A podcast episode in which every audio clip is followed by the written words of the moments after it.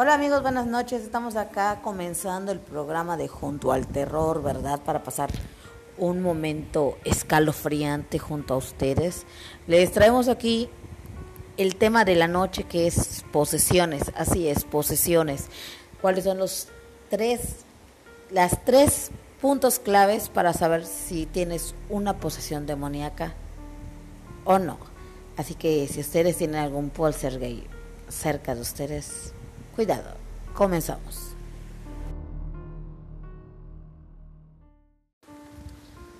Hola amigos, bienvenidos a todos los que nos están escuchando en este momento, ¿verdad? Por medio de Spotify o ya sea por Chamro, ¿verdad? Pero vamos a comenzar con el programa de hoy que es posesiones. Muchas personas nos han preguntado por medio de, YouTube, ¿verdad? Eh, ¿Qué diferencia hay entre una posesión y una persona con esquizofrenia. Bueno, las personas con esquizofrenia son personas que tienen problemas psicológicos y que su misma mente les crea alucinaciones que hace que escuchen voces o vean cosas. ¿Ya me entendieron? A cambio, la diferencia de una posesión demoníaca es cuando un ente paranormal o un espíritu, ya sea negativo o un demonio, cobra posesión del cuerpo. O sea, el cuerpo no se da cuenta de lo que hace, no muchas veces queda inmovilizada la persona, pero el cuerpo se sigue moviendo, o sea, la persona quiere decir algo y no puede. Muchas personas me han contado de que han tenido el dichoso que se les el muerto, son eso de que se sube el muerto, son intentos de posesión, intentan poseerte, pero al ser tú muy fuerte o tener un poco más de energía en ese momento o estar todavía consciente, no logran completar la posesión. Los tres puntos, como les iba yo diciendo eh, en el transcurso de, del primer corto, son tres puntos principales. Primero que nada, las personas que están poseídas no tienen una que, que venga de herencia que hayan tenido personas con esquizofrenia. Hay personas que tienen que tener cuidado, ojo, las personas que han tenido familiares con esquizofrenia, locura o delirios, posiblemente tengan que ir a checarse con el psicólogo. No estoy diciendo de que sea realmente que estén mal psicológicamente, pero ha habido casos en los que me ha tocado de que se creen que están poseídos y realmente no lo están, solo psicológicamente tienen el problema de que ya les atacó eh, el problema hereditario de tener esquizofrenia. Eh, con respecto a la posesión, el segundo punto es que se empiezan a comer las partes, ya sea las uñas, empiezan a escarbar las paredes comiéndolo, sienten la necesidad de, de, tomar incluso hasta su orín, se vuelven agresivos, se vuelven distantes. Son personas que no están a gustos con el público o si están con el público se vuelven muy agresivas y atacar a la gente. Y el último punto es cuando ya empiezan a hablar lenguas extrañas ya sea el latín o si solo hablan el, la lengua hispana, mayormente se tienden a hablar ya sea ruso, árabe o cualquier otro idioma que ellos nunca hayan aprendido. De hecho, muchas veces empiezan a tener repudio a imágenes religiosas dependiendo del demonio. Ojo, dependiendo del demonio. No quiere decir que todos los demonios repudian la iglesia católica. Hay demonios que son muy fuertes y en el ámbito de lo que son este, exorcismos, cuando se van a realizar algún exorcismo, es muy diferente. Tienen que ver eh, la persona que va a exorcizar al demonio o al ente o al espíritu que se encuentra dentro de la persona que está dañando, porque ellos van desgastando a la persona, la van cansando hasta que ya no puede más, ya queda completamente como si fuera hueso y pellejo. Y no necesariamente porque no quiera comer, sino porque el mismo ente que está en su cuerpo, su energía la va desgastando. Entonces, lo que ellos consumen no es suficiente. Muchas personas han terminado comiendo excremento, tomando su orina han comido bichos, eh, han matado a gente y se han automutilado, porque esa es la última fase de una posesión, la automutilación. Esas personas que se automutilan y se comen sus partes de su cuerpo son personas que están poseídas o posiblemente con un grave desorden mental. Pero para saber si realmente es un desorden mental o es una posesión, tendría que ser verificado por algún experto en el tema de lo que son posesiones demoníacas o en demonología. En el caso de las personas que son especializadas en realizar exorcismos, hay varios tipos de creencias, así como hay la católica, hay la yoruba, hay los creyentes a la Santa Muerte, eh, hay los mormones, los pentecostes, los jesuitas, hay varias religiones, entonces a los espíritus no solo se basan de una sola religión para desaparecer. Tienes que saber tú realmente qué clase de demonio y qué fuerzas está manejando ese demonio o ese espíritu para poder decir, eh, esto va a servir para... Porque hay muchos espíritus y demonios que no son, no le temen a la iglesia, no le temen a las cruces, no le temen al agua bendita y terminan burlándose de la persona que está realizando el exorcismo. Así que tenemos que tener mucho cuidado. Vamos ahorita a un corto. Voy a poner este, un cortito y regresamos, ¿vale? No voy a tardar nadita. Les voy a poner un, una canción para amortiguar el espacio, ¿verdad? Para que no estemos tan saturados con mucho habla y sobre la explicación. Y en este momento regresamos y tengo una historia que me mandaron y me pidieron que le cambie la voz. Así que le cambié la voz para que ustedes lo escuchen y espero que les agrade.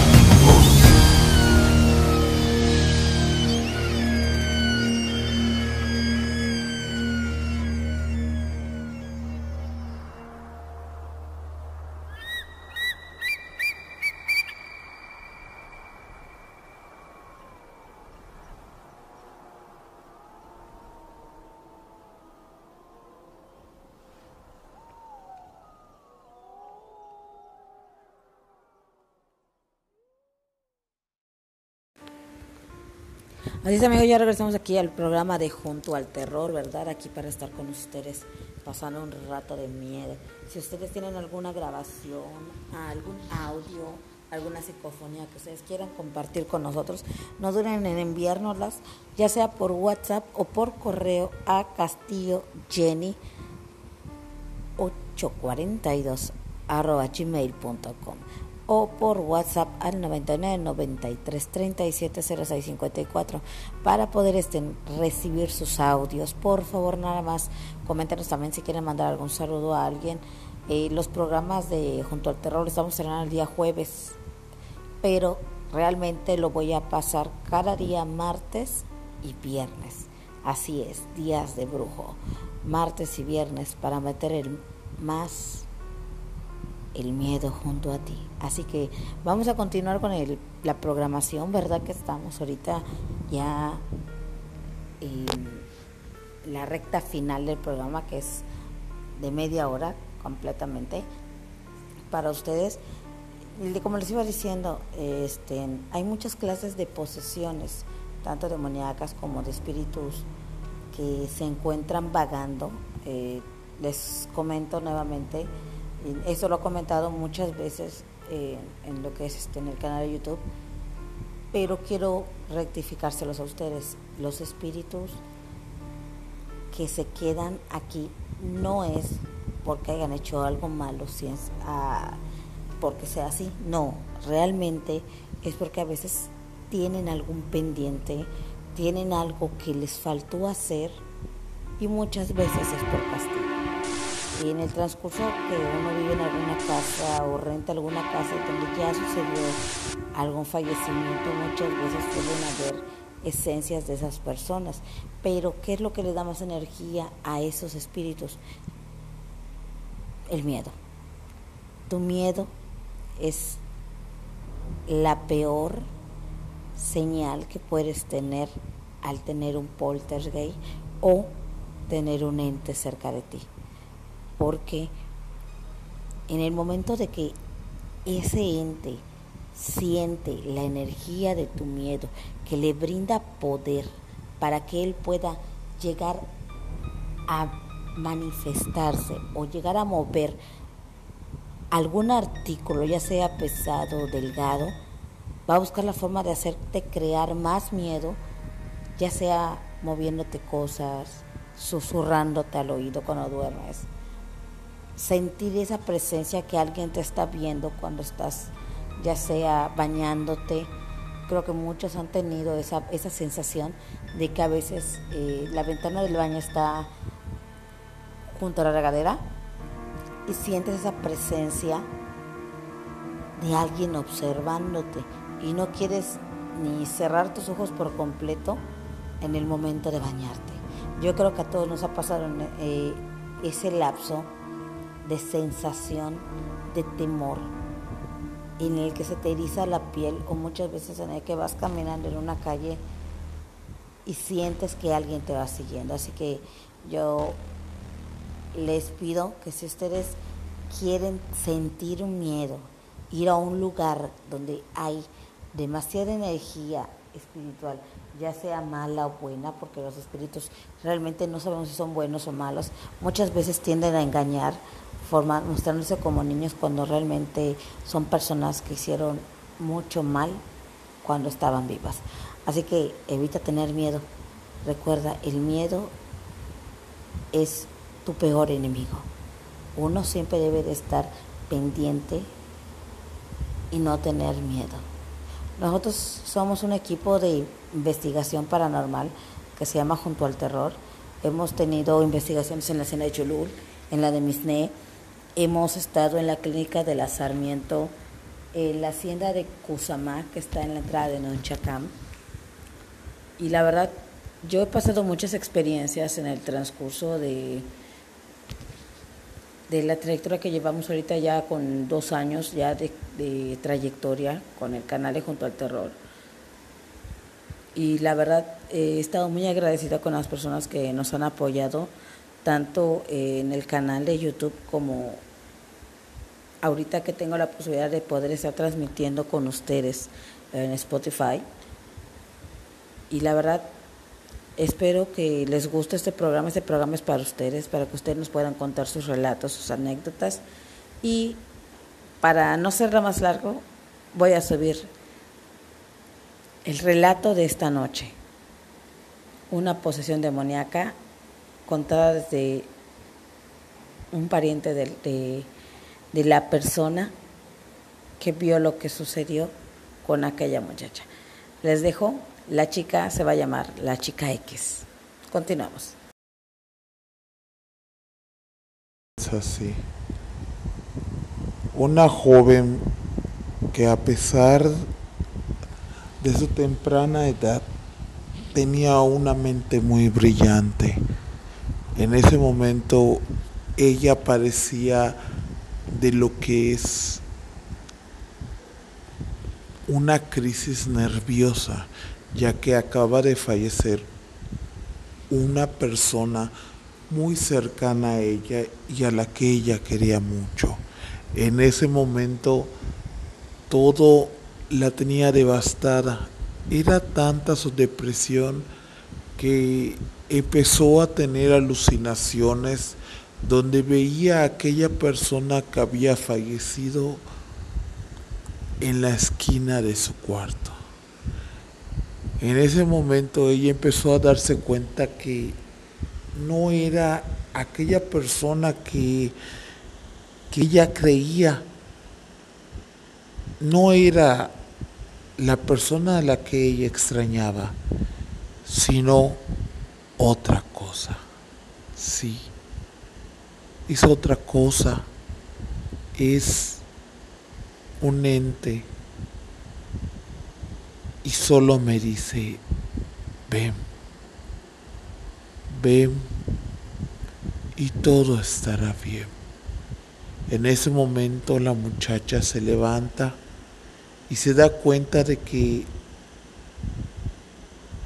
ella está viendo cosas que no hay que no existen, viendo esa criatura que la acecha por las noches, esa criatura que no la deja descansar, aquella que le susurra y le respira en, el, en la garganta,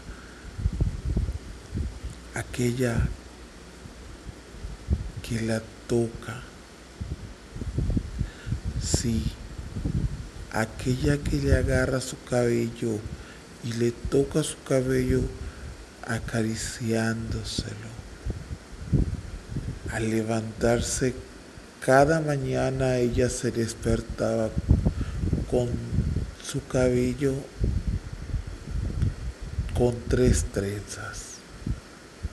Asustada pidió a su mamá que la llevase a bendecir el cuarto. En ese momento hablaron a un padre, pero ya sea por cuestiones del azar o del destino, o porque el mismo demonio esté haciendo de las suyas, el padre tuvo un accidente antes de llegar a su casa, por lo cual la muchacha aterrada, ya con el pánico, por la crisis nerviosa que ella ya estaba empezando a, atacarle, terminó en un hospital. Así es, le ingresaron en una clínica y en ese momento ella empezó a escuchar más y más voces. El cuarto donde estaba era compartido habían cinco camas, cuatro y la de ella. En las camas que se encontraban enfrente de ella, siempre, siempre fallecía la persona que ponía, ya sea joven o mayor, pero siempre, siempre terminaban falleciendo. En ese momento ella asustada pedía que no abran su cortina sus familiares asustados de que ella no dormía, ojerosa, cansada, siempre esperando a ver quién se va a asomar. En un momento a otro, ella de tanto estar despierta y estar en cansancio, los médicos decidieron sedarla. Al momento de sedarla, se dieron cuenta que ella tenía unos arañones en el cuello, en la parte de atrás, como si alguien le hubiera arañado y le hubiera puesto grabado con sus uñas, tú me perteneces. En ese momento los doctores asustados, pensando que sus familiares la habían atacado, hablaron ya a, la policía para que esos llegaran a hacer una investigación. En el momento de que ella reaccionó hablando con lenguas extrañas, gritando y empezó a levitar, los médicos sorprendidos empezaron a gritar. De pronto ella cayó dividiendo su cuerpo a la mitad. En este momento, la única persona que había visto lo que había pasado era una, un familiar de un paciente que estaba cuidando enfrente de ella. Sus familiares no estaban. Así es amigos, y como en la historia que acabamos de escuchar de, esta persona que nos mandaron el audio, este, nos pidió el favor que hiciéramos el cambio, por eso yo tuve que volver a grabarlo. Eh, espero les haya gustado, espero que hayan comprendido que muchas veces no necesariamente tenemos que no creerle a nuestra familia, muchas veces no es algo psicológico al grado que llegaron de ver la realidad de que realmente era una posesión, ya era demasiado tarde. La muchacha nos comenta, eh, esta persona, que su familiar le dijo que su cuerpo quedó. Después de que levitó ella, se tiró sobre lo de la cama y se dividió a la mitad, muriendo instantáneamente a lo cual los doctores no pudieron buscar una explicación, simplemente decir que se suicidó, cuando en realidad no fue así porque hubo testigos que vieron que la persona realmente levitó sobre su cama en el hospital. Así que con eso me despido por el día de hoy.